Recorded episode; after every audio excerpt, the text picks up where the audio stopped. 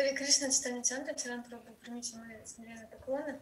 Вот я хотела спросить, а, вы вот сейчас сказали, что в материальном мире проблемы остаются, и даже обиды какие-то, ну вот что простить, например, сложно.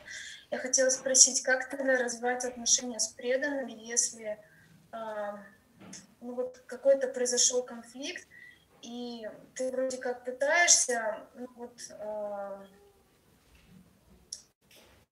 не обращать внимания как-то на обиду, понимать, что это ну, как урок, еще что-то, но тонким фоном оно все равно где-то остается вот это вот сознание, что человек, например, как-то эм, плохо поступил или как все равно этим тонким фоном. То есть чем тогда отличается поведение преданных от поведения обычных людей, например, вы сказали, что ну, те, кто едят мясо, им сложно очень простить. Вот. И я вот что-то этот момент не поняла. Вот. Хотела уточнить. Спасибо большое. Только Кришна может прощать все грехи и обиды. Он единственный, кто не хранит обиду. Не находится в этом состоянии никогда. А, и если мы преданы Кришне, мы тоже можем это качество как бы у него принимать. Через служение эти качества передаются божественные. И вот насколько человек уже преданный, другой вопрос. Ты говоришь, преданный не может простить обид, но смотря какой преданный. Чистый прям, но какой преданный? Может быть, он еще и преданный толком? Если он живет всю жизнь в обиде, какой это преданный? Он должен быть в экстазе.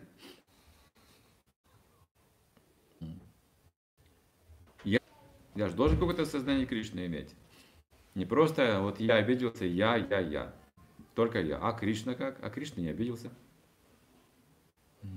Кришна ведет его дальше каким-то образом этого человека, даже совершает ошибки, меня также ведет, я тоже совершаю ошибки, на меня можно обижаться, и надо обижаться. А он и меня защищает тоже. Ну какой-то нужно иметь сознание Кришны, а какой же предан тогда? Обижаются только дети. И это хорошо для них на пути. Да, если поступает так, как негодяй, но он продолжает, мы еще, еще верим в него. Это сознание Кришны. Я не говорю о том, что ты должна полностью освободиться от этого чувства обиды. Нет. Ты всегда будешь чувств, это чувство иметь, когда вспомнишь ту обидную ситуацию.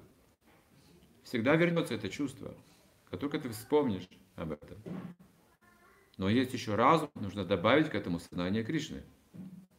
Если ты добавишь сознание Кришны, то у тебя все трансформируется в другом направлении. Это обида и память. Она тебе просто напоминать будет, как плохо поступать, что я этого никогда делать не буду. Вот как ты будешь мыслить.